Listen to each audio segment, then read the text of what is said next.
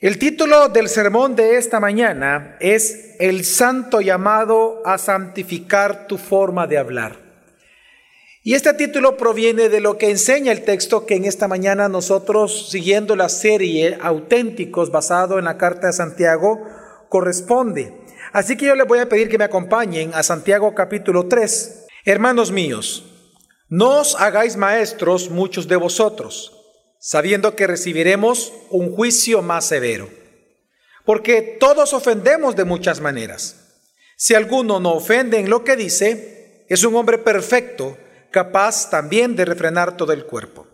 Ahora bien, si ponemos el freno en la boca de los caballos para que nos obedezcan, dirigimos también todo su cuerpo. Mirad también las naves aunque son tan grandes e impulsadas por fuertes vientos, son sin embargo dirigidas mediante un timón muy pequeño, por donde la voluntad del piloto quiere. Así también la lengua es un miembro pequeño, y sin embargo se jacta de grandes cosas.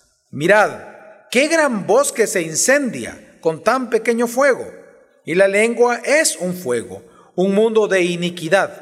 La lengua está puesta entre nuestros miembros, la cual contamina todo el cuerpo. Es encendida por el infierno e inflama el curso de nuestra vida. Porque todo género de fieras y aves, de reptiles y de animales marinos se puede domar y ha sido domado por el género humano.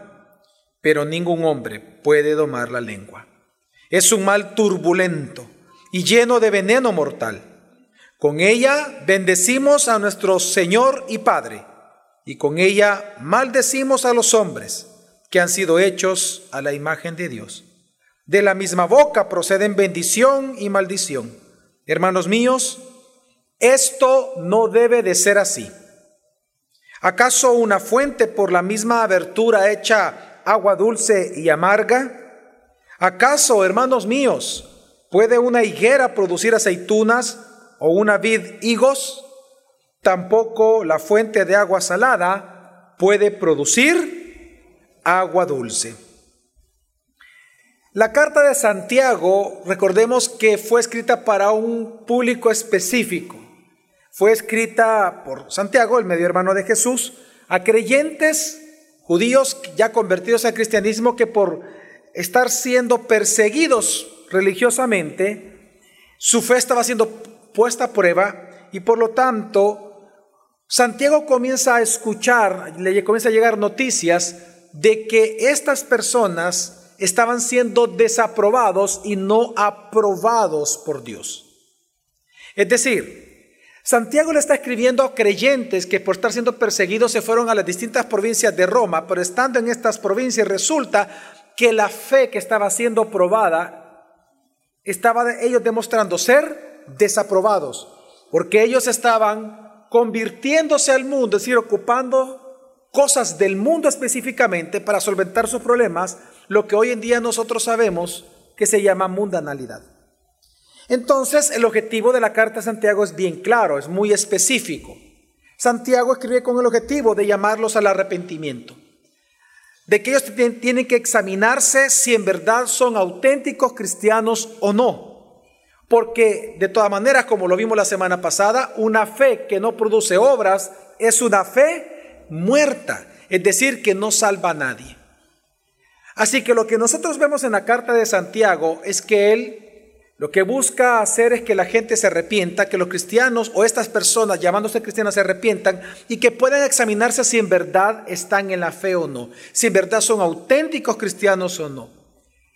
Y por eso la semana pasada cuando él establece que lo que evidencia que una persona es auténtico cristiano o no lo es, son las obras. A partir del texto de la semana pasada hasta el final de la carta de Santiago, lo que vamos a ver ahora es que Santiago va a comenzar a poner, a explicar diferentes obras que van a evidenciar si tú eres un auténtico cristiano o no eres un auténtico cristiano, porque ese es el fin de la carta, demostrar que aquellos que estaban abandonando, la fe es porque realmente nunca estuvieron en la fe. Por lo tanto, así lo que él demuestra, y como lo vimos la semana pasada, que son nuestras obras, tus obras y mis obras personales, es decir, nuestra forma de vida, la que nos va a delatar si somos auténticos cristianos o no. Esta mañana lo que veremos nosotros es que una de esas acciones o de esas obras que delatan si tú eres un auténtico cristiano o no es tu forma de hablar. Y esto es impresionante, porque el tema de Santiago no es solo tu forma de hablar como una como una causa, no, sino que está hablando que tu forma de hablar es una evidencia de tu naturaleza. Lo que él va a demostrar es que tu forma de hablar no tiene, no tiene que ver incluso con la cultura, aunque tiene una influencia de la cultura, sino que lo que él va a demostrar es que tu forma de hablar está tan ligada a tu naturaleza que te va a delatar quién tú eres delante de los demás. Así que Santiago va a mostrar que el hablar, por ejemplo, de una manera santa es propia de lo santificado nada más. Es el tipo de conversación que edifica la iglesia y glorifica a Dios, mientras que cualquier otra forma de hablar no santa, en lugar de edificar, va a destruir. En otras palabras, tu forma de hablar cada día demuestra si tú eres un auténtico cristiano o simplemente eres un religioso y no lo eres como cristiano. Es un tema duro, pero es un tema que Santiago está tocando, porque a partir, como les dije, de la semana pasada hasta el final de toda su carta, de los textos que estamos analizando, todo el tiempo vamos a estar viendo que él pone una obra nueva, una obra nueva, es decir, evidencias para que tú te examines si eres cristiano o no eres cristiano. Así que mi objetivo en esta mañana, en el sermón de esta mañana, es hacerte el llamado, al igual que Santiago lo hace en su carta, hacerte el llamado a santificar tu forma de hablar pues solo los auténticos cristianos lo van a poder hacer, glorificando a Dios así día tras día a través de ello. Y Santiago, en el texto que acabamos de leer, Santiago capítulo 3, del 1 al 12, encontramos que hay tres grandes partes de este texto. En primer lugar, vamos a hablar acerca de la advertencia que Dios hace contra tu forma de hablar. En segundo lugar, vamos a ver la necesidad de santificar tu forma de hablar. Y en tercer lugar, como los Santiago lo enseña, vamos a observar cuál es la manera que él propone para santificar tu forma de hablar. Así que veamos en primer lugar el tema central de Santiago, la advertencia de juicio de Dios contra tu forma de hablar que él hace en su carta. Vamos a leer Santiago 3, versículo 1 y 2. Dice, hermanos míos, no os hagáis maestros muchos de vosotros, sabiendo que recibiremos un juicio más severo porque todos ofendemos de muchas maneras. Si alguno no ofende en lo que dice, es un hombre perfecto, capaz también de refrenar todo el cuerpo.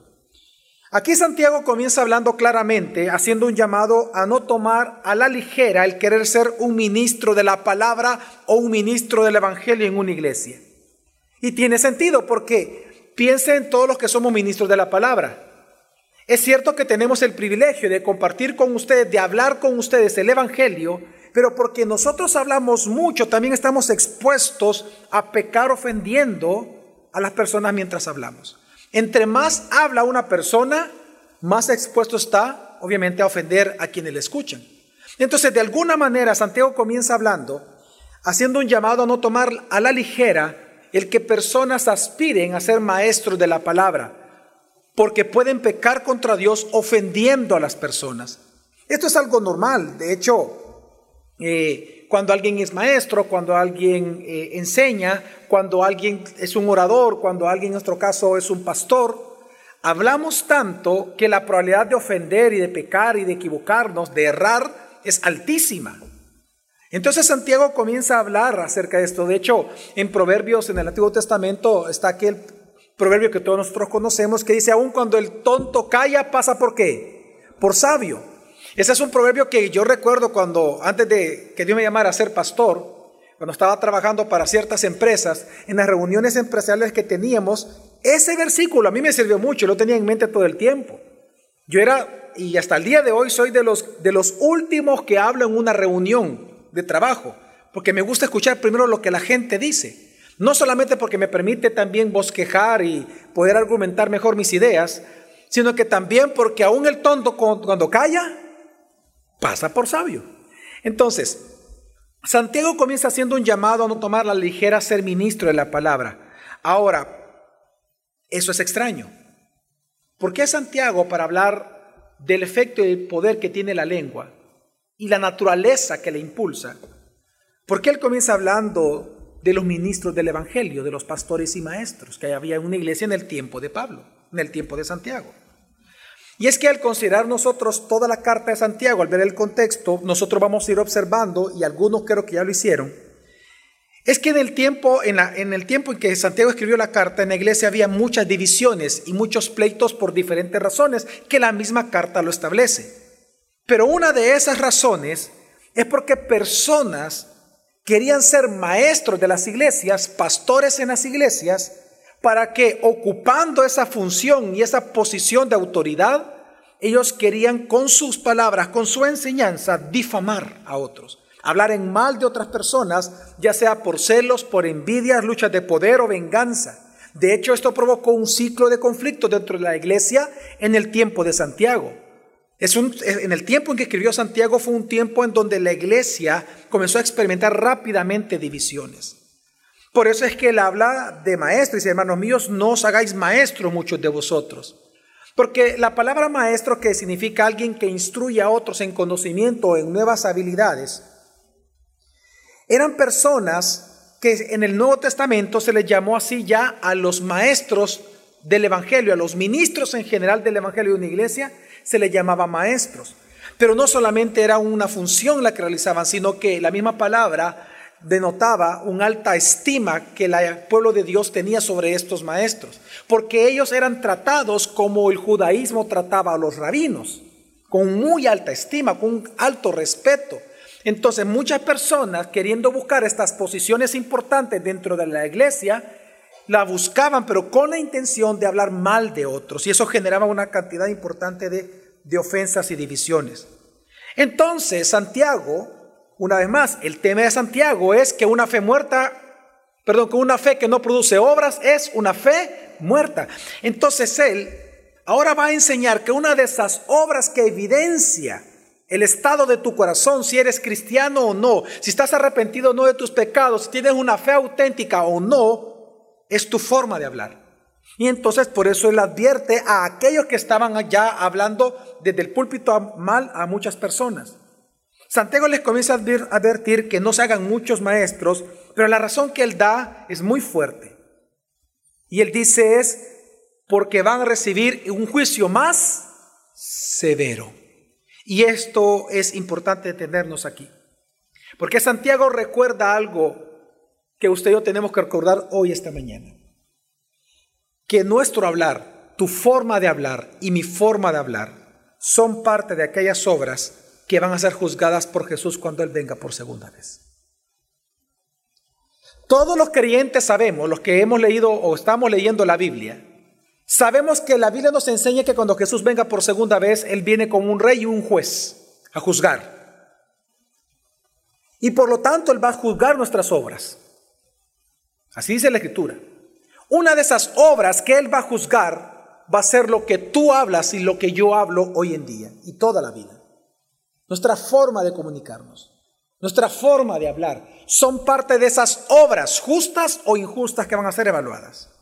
Por lo tanto, la razón que da Santiago para que algunos no sean maestros es que entiendan que van a recibir los maestros, los pastores, los maestros de la Biblia, los ministros, vamos a recibir un juicio más severo, porque hablamos más. Por lo tanto, eso nos va a exigir más. Recordemos que Santiago, al ser el medio hermano de Jesús, recuerde que que hay dos cartas en el Nuevo Testamento, dos autores que fueron hermanos de Jesús, hijos de José y María también. Aparte de Jesús, que fue hijo de María.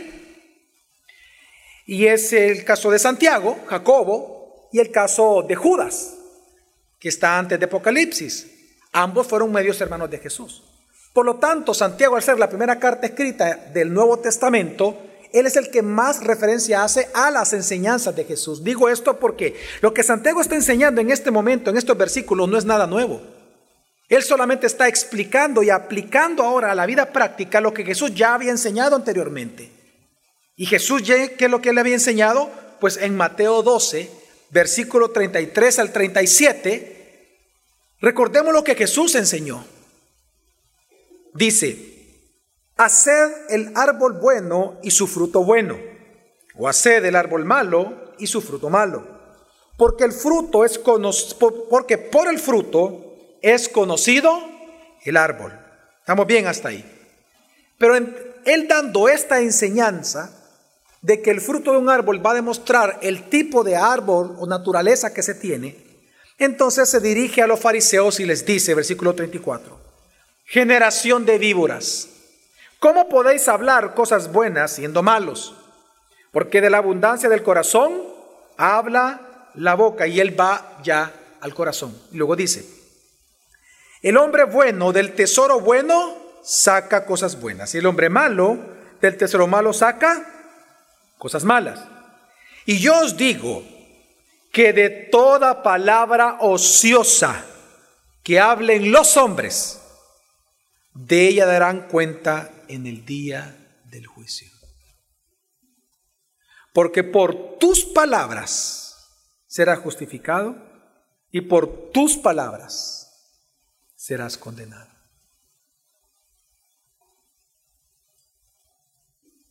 Santiago está enseñando lo mismo que Jesús enseñó. Que parte de las obras que van a ser juzgadas por Jesucristo cuando venga por segunda vez va a ser tu forma de hablar. Y, cuando leemos este, versículo, no solamente pensemos, hermano, en malas palabras y cosas que son obvias. Las palabras son, dice, de toda palabra que ociosa. Es decir, es decir, todo aquello que no edifica la iglesia. Toda palabra que no edifica a tu familia, que no edifica a tu esposa, que no edifica a tu esposo, que no edifica a tus padres, que no edifica a tus hijos, que no edifica a tus empleados, que no edifica a tus jefes. De todo eso daremos cuenta a Dios. Así que lo que Jesús está diciendo es que tu forma de hablar muestra el tipo de corazón que tú tienes, el tipo de árbol que tú eres, es decir, tu naturaleza. O eres cristiano o no lo eres, simplemente, pero no hay medias tintas. O eres frío o eres caliente, pero el tibio será vomitado, que es lo que está haciendo Santiago y lo que está haciendo Jesús. Entonces, claramente, cuando nosotros vemos estos primeros versículos, lo que nos damos cuenta es que Santiago está haciendo un serio llamado a que tú domines tu lengua para evitar un juicio más severo.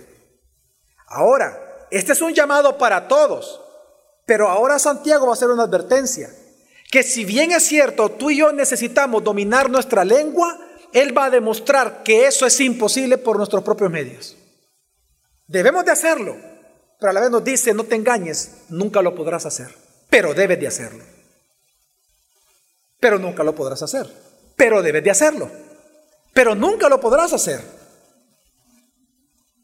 Y este es el punto en el cual Él nos quiere llevar, porque Él nos va a demostrar que ante Dios tenemos que santificar nuestro hablar, pero porque no podemos por nosotros mismos, entonces necesariamente tenemos que buscar a uno que sí pudo, a uno que sí puede, al creador de nuestra propia lengua, a Jesús. Y a eso Él llega en este escrito. De hecho, es interesante lo que él dice, porque si leemos nosotros el versículo, el versículo 2, cuando él va a argumentar por qué muchos no deberían de ser maestros, dice, sabiendo que recibiremos un juicio más severo, él dice, porque todos ofendemos de muchas maneras. Pero luego dice, si alguno no ofende en lo que dice, es un hombre perfecto, capaz también de refrenar todo el cuerpo. Ese es un sarcasmo. Lo que pasa es que para nosotros leerlo en español es, es un poco más difícil ver el sarcasmo, pero Santiago lo que está diciendo es esto, es como que si fuera un, diálogo con, con las personas. Santiago lo que está diciendo es esto. Tu forma de hablar va a mostrar el tipo de corazón que tú tienes. Tu forma de hablar te va a delatar si eres cristiano auténtico o no lo eres. Y entonces comienza a dar ejemplos de malas maneras de hablar. Entonces, más de alguno de ustedes podría decir, sí, pero yo no soy como eso, o sea, yo, de vez en cuando se me salen mis palabritas, ¿verdad? Pero yo no, no tengo ese problema. Entonces, Santiago, para evitar que tú caigas en el error de hacer a Dios mentiroso diciendo que tú no pecas en eso, entonces él con sarcasmo dice, es que si alguno dice que no ofende, o si dice, si alguno no ofende en lo que dice, es un hombre que perfecto, aquí hay un sarcasmo involucrado. Y dice, capaz de refrenar todo el cuerpo. Es que para entender esto es un buen ejemplo de lo importante que es hacer exégesis a los textos, porque este texto en específico tiene un alto contenido de palabras griegas, de uso helenístico. Entonces, que tal vez para nosotros en español no tiene mucho sentido, pero para los oyentes originales esto era, e, e, era una carne rica de comer escuchar a Santiago, porque le entendían perfectamente. Lo que pasa para entender este texto, este versículo que es bien interesante, hay que recordar un poco eh, acerca del helenismo. Recordemos que el pensamiento filosófico de Roma fue heredado de los griegos. Hasta el día de hoy el helenismo tiene una influencia a nivel de todo Occidente. Entonces, para los griegos, los griegos pensaban que la lengua, tu lengua, es decir, tu forma de hablar, vean para acá por un momento, estaba entre tus intenciones de corazón que nadie ve y tus acciones que todo mundo ve. Los griegos han pensado, y, y podía citar a varios filósofos griegos que en el tiempo de Santiago, pero lo que Santiago está hablando acá es recordando aquello con lo cual él fue enseñado, Jesús fue enseñado y todos los apóstoles fueron enseñados en este pensamiento, de que entre tus intenciones y tus acciones diarias está tu lengua. Por lo tanto, tu lengua es la que va a equilibrar las dos cosas en el pensamiento griego. Entonces el griego te enseñaba a dominar tu forma de hablar. Tienes que ser pulcro en tu forma de hablar, porque si tú dominas tu lengua, estás dominando tus acciones. Y eso demostraría entonces que tus intenciones eran completamente perfectas o maduras. Entonces, digo esto por lo, porque por lo que él va a hablar después, es importante entender esta tríada de palabras que ah, ocupa Santiago, que los griegos enseñaron. Así que los griegos pensaban que la lengua estaba entre las intenciones y las acciones de una persona. Por lo tanto, ellos decían, para poder dominar la lengua, era importante entonces dominar tus intenciones. Si tú dominas tu lengua, es porque tú ya eres un hombre perfecto, un hombre maduro. Pero entonces Santiago, ocupando esa idea que era popular entre todos, entonces él va a demostrar que aunque es cierto que tenemos que dominar la lengua, que tenemos que santificar nuestra forma de hablar, la lengua en sí misma va a demostrar que es indomable por el ser humano, mas no para Dios. Entonces, para dominar tu lengua, tú no necesitas de tu esfuerzo, de ti mismo. Tú necesitas a Dios. Porque la lengua no es la causa. La lengua es un efecto, la causa es tu corazón. Tú quieres cambiar tu forma de hablar, entonces tu corazón tiene que ser transformado, lo que la le llama nuevo nacimiento regenerado. Y es lo que él va a demostrar en este momento. Así que Santiago va a demostrar la necesidad que tenemos de santificar nuestro hablar, pero lo va a hacer a través de mostrar el poder que tiene la lengua, por lo cual él mismo le llama que es indomable, perdón, por el ser humano. Así que veamos la necesidad de santificar el hablar. Lo primero que Santiago va a enseñar ahora, del versículo 3 en adelante, es que la lengua es poderosa. Tan poderosa que tiene el poder para revelar tu naturaleza. Leamos del 3 al 4, dice así. Ahora bien, dice, si ponemos el freno en la boca de los caballos para que nos obedezcan, dirigimos también todo su cuerpo. Mirad también las naves, aunque son tan grandes e impulsadas por fuertes vientos, son sin embargo dirigidas mediante un timón muy pequeño, por donde la voluntad del piloto quiere. Es decir, Santiago, si usted se da cuenta, está ocupando los mismos tres elementos de los griegos. Él está diciendo que la nave es tu cuerpo, tus acciones, como el caballo son tus acciones. El freno es que la lengua, aquí están dos metáforas. Y el, y el timón del barco es también qué? Tu lengua. Pero al final, ¿quién controla tu lengua? Ya sea el jinete del caballo o el piloto del barco. Entonces, Santiago está ocupando dos metáforas para decir algo tremendamente importante. Santiago está enseñando que si bien es cierto que la lengua tiene el poder de dirigir tus acciones, tu vida, de controlarla, tú tienes que entender que a su vez ella es controlada por la naturaleza, por la naturaleza misma de tu corazón, por la naturaleza misma del ser humano. Por eso, si tú eres santo, si tú eres cristiano redimido por la sangre del cordero, tu forma de hablar va a ser santa. Pero si tu corazón no es regenerado, tu forma de hablar no va a ser santa, porque no puedes por naturaleza. Así que Santiago está reafirmando que tu forma de hablar siempre va a evidenciar la autenticidad de tu fe, la autenticidad de tu cristianismo, si es auténtico o falso. Aunque tú digas creer en Jesús, que eso lo hablamos la semana pasada. Por eso es que le hace un llamado a los cristianos a santificar su forma de hablar. Porque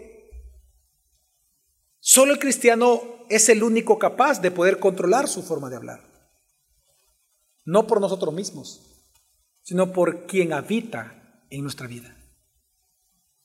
Así que Él va a hacer ahora un llamado a los cristianos a santificar su lengua, pero lo hará demostrando el poder destructivo que la lengua tiene, por lo cual el cristiano tiene que comparar lo que la lengua hace versus con aquello que Dios hace en nosotros y logra en nosotros, que es lo que va a continuación.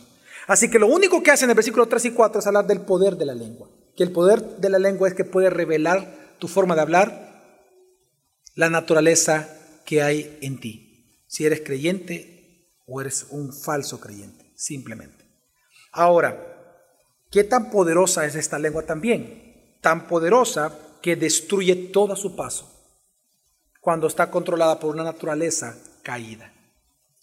Versículo 5 al 6 dice, Así también, la lengua es un miembro pequeño. Voy a tenerme aquí. Una vez más, él está comparando la lengua con el timón y el freno. Si se dan cuenta una vez más, el caballo es dirigido por el freno, pero el freno no es autónomo. ¿Quién lleva en su mano el freno del caballo? El jinete. Esas son tus intenciones, esa es tu naturaleza. Así que tu lengua, dice, es cierto, controla tus acciones, pero tu lengua está controlada por el jinete igual es el piloto. Entonces, en ese sentido dice, así mismo como es el freno y así mismo como es el timón de un barco, así también dice el versículo 5, la lengua es un miembro pequeño y sin embargo se jacta de qué? De grandes cosas. Mirad, dice, qué gran bosque se incendia con tan pequeño fuego. Mira cómo se destruyen las familias, los matrimonios, las empresas, ya sea por el chisme, la difamación, por la mentira, por la calumnia, por la ofensa. Por eso viene y califica la lengua de manera bien particular. Versículo 6. Y la lengua es un fuego, un mundo de iniquidad. La lengua está puesta en nuestros miembros, la cual contamina todo el cuerpo, es encendida por el infierno e inflama el curso de nuestra vida. Así que Santiago está diciendo que la razón por la cual nosotros tenemos que santificar nuestra lengua es porque la lengua misma es un fuego que destruye tu vida y tus relaciones. Nada escapa de ser afectado por tus palabras cuando tú hablas imprudentemente. Porque las palabras imprudentes destruye todo el bosque, todo a su paso, revelando así tu naturaleza. Una vez más, Santiago fue eh, al ser el primer escrito en el Nuevo Testamento, fue el que más citó el Antiguo Testamento o hizo ecos del Antiguo Testamento. Digo esto porque en Proverbios 16, 27, de este mismo tema, dice el proverbio, el hombre perverso, no dice el hombre creyente, el hombre perverso cava el mal, pero también el hombre perverso, dice, lleva en sus labios qué? Fuego, abrazo. De eso está hablando Santiago. Tu forma de hablar va a revelar quién tú eres ante Dios. Tu forma de hablar va a revelar tu naturaleza, si eres cristiano auténtico o eres un falso cristiano. Ahora, ¿por qué? ¿Por qué la lengua tiene ese poder? Porque es abrasador, porque es comparada a un fuego que abraza. Y Santiago va a dar dos razones. La primera, porque va a decir que la lengua es un mundo de iniquidad. La palabra iniquidad es la palabra maldad, pero aquí la palabra maldad es sumamente interesante, la que ocupa Santiago. es la, la palabra geena, que yo creo que nosotros en el Nuevo Testamento, ¿se acuerdan ustedes? En, los Evangelios se ocupa esta palabra. Jesús habló de la geena, del fuego inextinguible al cual las almas van a ir, las almas sin Dios. Esta palabra geena es muy fuerte y por eso yo creo que es importante recordar su significado. Cuando aquí dice que la lengua es un mundo de iniquidad, es decir, que es un mundo de la geena, es muy fuerte. Recordemos que la geena era un lugar geográfico, no solamente es un concepto, se convirtió en un concepto, pero originalmente fue un lugar geográfico. De hecho, es lo que en el Antiguo Testamento se le conoce como el Valle de Himnón, al suroeste de Jerusalén. Ahí está todavía, ahí existe. En este lugar, en el Antiguo Testamento, en el Valle de Himnón, fue el lugar en donde se sacrificaban y se quemaban los niños a Moloch. ¿Se acuerdan de esa historia, hermanos? ¿Sí? Ok, fue en el Valle de Himnón. Entonces, con el tiempo, por eso es que se le considera un mundo, de, un lugar de maldad, con el tiempo, ya en el tiempo de Jesús, este valle de Innón se convirtió en el basurero municipal. Entonces ahí se quemaba la basura 24 horas al día. Por eso Jesús, cuando él comparaba o, ocupaba la gehenna del fuego inextinguible, es decir, el basurero municipal, como un símbolo de cómo sería el infierno para aquellos que lo, que lo sufrirían. Entonces, ¿por qué, ¿por qué es importante resaltar esta palabra? Porque lo que Santiago está diciendo no es que tu lengua es el infierno, no. Pero lo que sí está diciendo es que tu lengua está, sí está inflamada por el infierno. Porque si tu forma de hablar no es santa, entonces significa que tu corazón está gobernado por Satanás. No eres un hijo de Dios, eres un hijo del diablo necesariamente. Santiago es muy claro en esto. Él no está diciendo que la lengua es el infierno, está diciendo que la lengua es inflamada por el infierno. El combustible que enciende el fuego de la lengua es la depravación total del hombre. Es tu naturaleza caída, gobernada por Satanás, un corazón gobernado por Satanás. Así que una vez más Él está insistiendo que así como sea tu corazón, así será tu forma de hablar. Pero la segunda razón por la cual Él da que es un fuego abrasador, que es destructor la lengua, ahora Él va a hablar en el versículo 7 al 8, es porque la lengua en sí misma es incontrolable y es llena de veneno mortal. Leamos versículos 7 y 8 que no lo hemos leído, dice. Porque todo género de fieras y aves, de reptiles y de animales marinos se pueden domar, y ha sido domado por el género humano. Pero ningún hombre puede domar la lengua. Es un mal turbulento y lleno de veneno mortal.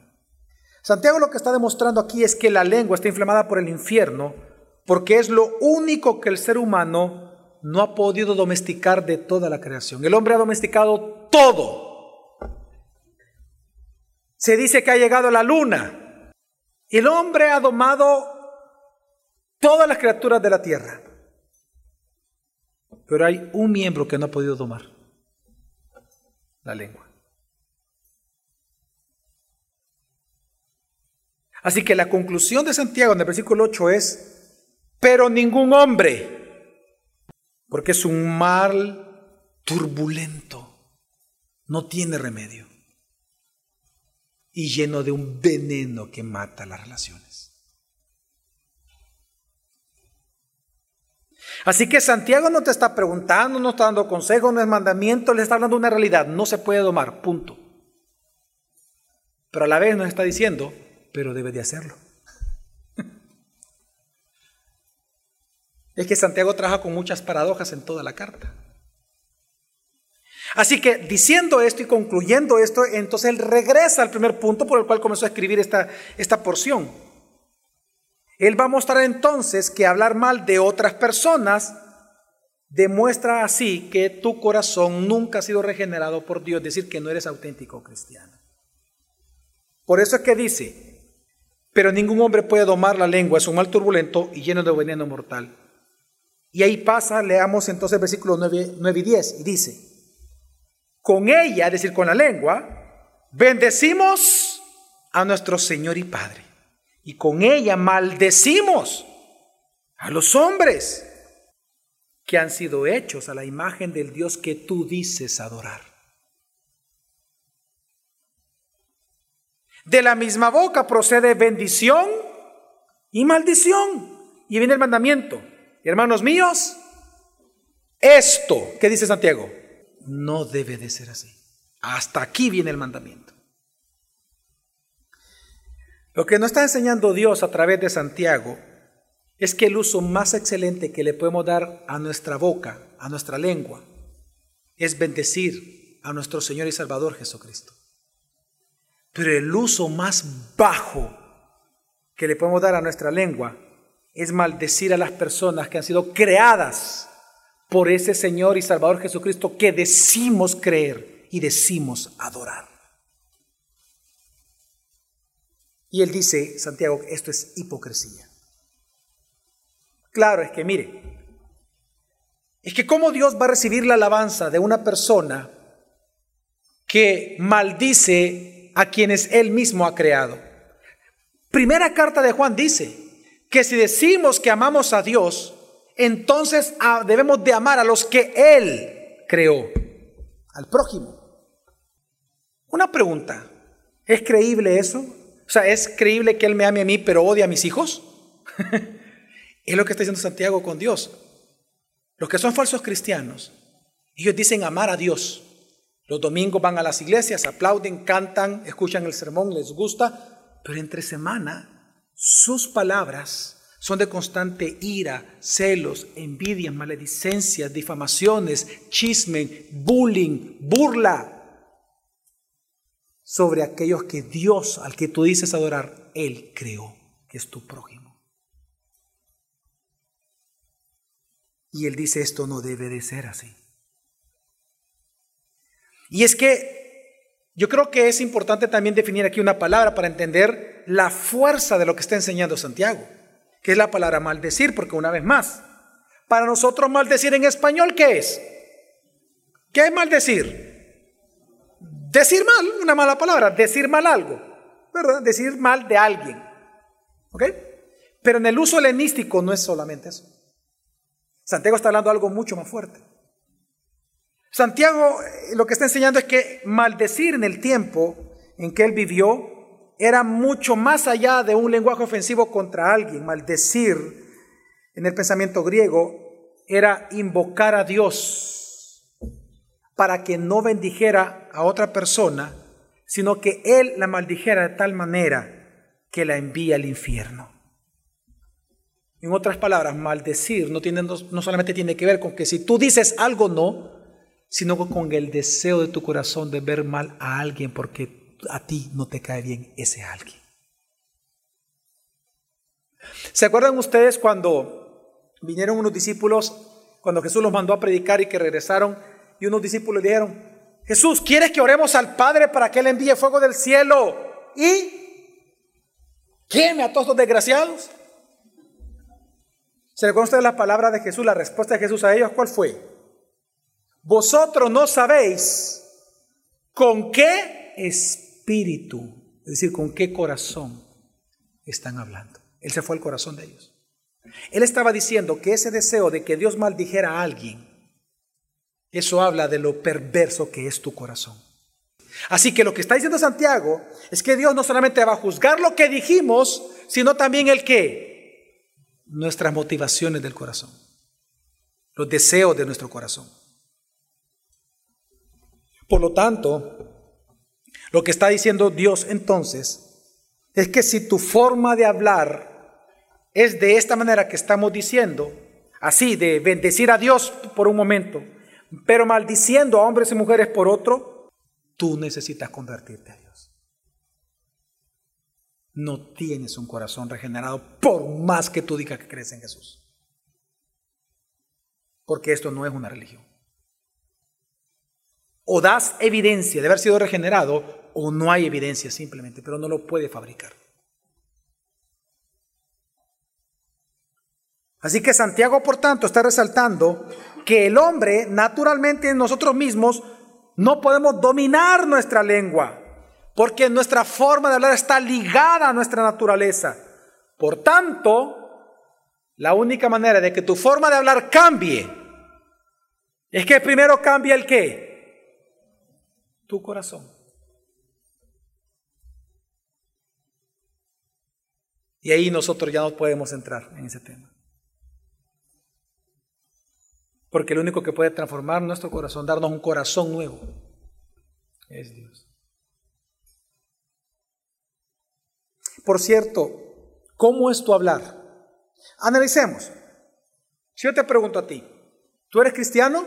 ¿Eres creyente? ¿Crees en Jesús? Sí. No puedes decir sí. Obvio, pastor, aquí estoy en iglesia hoy domingo, pudiendo estar, no sé, en la playa, eh, descansando, viajando. Ok, perfecto. Tú dices que eres cristiano. Bien. Muéstrame tu fe por tus obras. ¿Qué quiere que le muestre, pastor? Ok, tu hablar. ¿Cómo es tu hablar en la semana? Jóvenes que están aquí. ¿Cómo es tu hablar en el colegio? ¿Cómo es tu forma de hablar en la universidad? ¿Cómo es tu forma de comunicarte a través de las redes o distintas aplicaciones que hay hoy en día?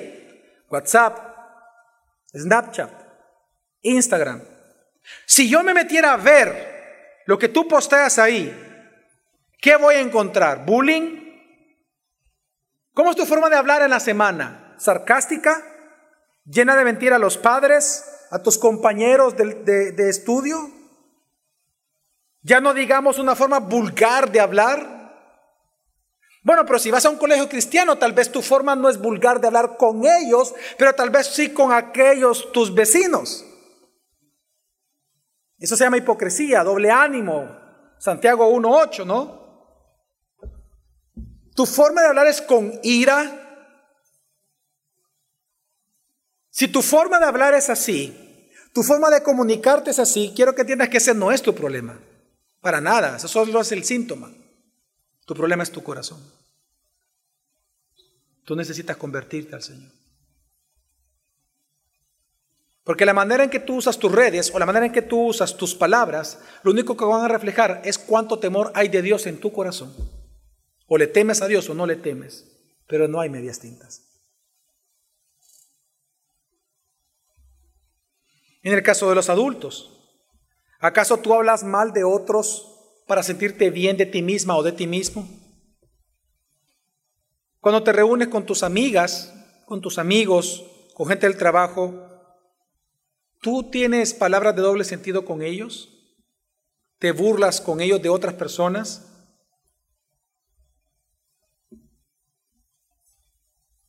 Los esposos que están aquí, cuando ustedes discuten, porque todos los matrimonios discutimos, pero cuando ustedes discuten, ¿hay constantes amenazas de divorcio? ¿De separación? Todas esas son palabras ociosas. Es que la Biblia dice que toda palabra ociosa. Ni siquiera está diciendo de malas palabras. Está diciendo ociosas. O sea, que no edifican. Así que por eso te pregunto. Cuando tú hablas, ¿te intimidas? Es más, vámonos a algo más general. Todos los que tienen el privilegio de ser autoridades de alguien. En tu posición de autoridad, tú hablas con dominación. Tú hablas queriendo controlar. Tú hablas con frustración. Hablas con ira. Hablas con arrogancia. Hablas con burla. Es que tu forma de hablar va a mostrar lo que hay en tu corazón y el tipo de corazón que tienes. Porque de la abundancia del corazón porque aún en nuestras bromas se refleja lo que hay en nuestro corazón. Tu forma de hablar siempre va a mostrar lo que hay en tu corazón y lo que es tu corazón. Por eso es que Santiago en el 10, al final, ¿qué es lo que dice? Hermanos míos, esto, esto no debe de ser así. Entonces, ahora él va a hablar y va a exponer la manera de santificar tu hablar. ¿Y cuál va a ser esa manera? Versículo 11 y 12, y así concluimos, dice, ¿acaso una fuente por la misma abertura echa agua dulce y amarga? ¿Acaso, hermanos míos, puede una higuera producir aceitunas o una vid higos? Tampoco la fuente de agua salada puede producir agua dulce. Santiago, si se dan cuenta, hace dos preguntas retóricas al lector. La respuesta a estas dos preguntas es no, no, no. Pero entonces, él mismo responde y nos lleva al punto más importante que él que nos quería llevar. Él nos lleva a la naturaleza del ser humano. Él dice, tampoco una fuente de agua dulce va a producir agua qué? Salada. Y una fuente de agua salada tampoco va a producir una agua qué? Dulce. Él qué es lo que está diciendo? Él se está refiriendo a la naturaleza de tu vida, está hablando de tu naturaleza está hablando de tu corazón. Lo que él está diciendo es que la única solución a tu forma de hablar es que tu corazón sea regenerado, es que tú nazcas de nuevo, es que te arrepientas y creas en Jesucristo. Porque es cambiando tu corazón, Dios, es a través del Evangelio de Jesucristo que entonces tu vida va a reflejar dicho Evangelio. Tu forma de hablar no va a cambiar hasta que tu corazón no sea transformado. Hasta que tu corazón no sea cambiado, canjeado por un corazón de carne. Por eso él dice tampoco la fuente. ¿Por qué? Porque se va al punto central, tu naturaleza. Por lo tanto, lo que tú necesitas es regeneración, es nuevo nacimiento, arrepentimiento, que creas en Jesús. Tu problema no es tu forma de hablar, mi problema no es mi forma de hablar. El problema del ser humano es su corazón. Tu forma de hablar solo es reflejo del tipo de corazón que posees. Por lo tanto, lo que está enseñando Dios es que el hombre hablará sea conforme a su corazón. Solamente un corazón puro se expresará de manera pura. Solamente un corazón santo tendrá una forma santa de hablar. Solamente un corazón temeroso de Dios hablará para glorificarlo a Él. Así que una vez más te pregunto, ¿tus palabras están llenas de ira en el día a día? Tus palabras reflejan frustración, enojo. Tú no necesitas ir a una clase de oratoria. Tú no necesitas leer a Paulo Coelho para que cambie tu moral. Tú no necesitas tener una, una materia de humanismo. Si tus palabras están llenas de ira, de frustración, de maledicencia, malas palabras, chismes, si tu forma de hablar es deshonesta, lo que tú necesitas es entregar tu vida a Jesucristo. Porque el único que puede cambiar tu corazón es aquel que lo creó, Dios. La vida cristiana es el reflejo de la vida de Cristo. Lo que nosotros obramos es la ética del Evangelio, lo que el Evangelio produce en nosotros. Para nosotros los cristianos, nuestra ética no es Paulo Coelho, no es Chespirito tampoco. No es Rainbow Six para los más jóvenes. Es la palabra de Dios, es Jesucristo, su evangelio. Solo Jesucristo te puede perdonar tus pecados, solo te puede salvar, solo te puede dar un corazón nuevo, solo te puede regenerar, regenerar. Por lo tanto, con Él podrás no solo creerle a Él, sino caminar junto a Él, glorificando la vida de Él a través de tus acciones y entre esas acciones a través de tu santa manera de hablar. Amén, hermanos. Esto no debe ser así.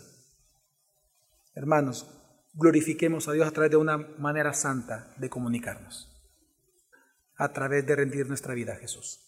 Amén. Vamos a orar.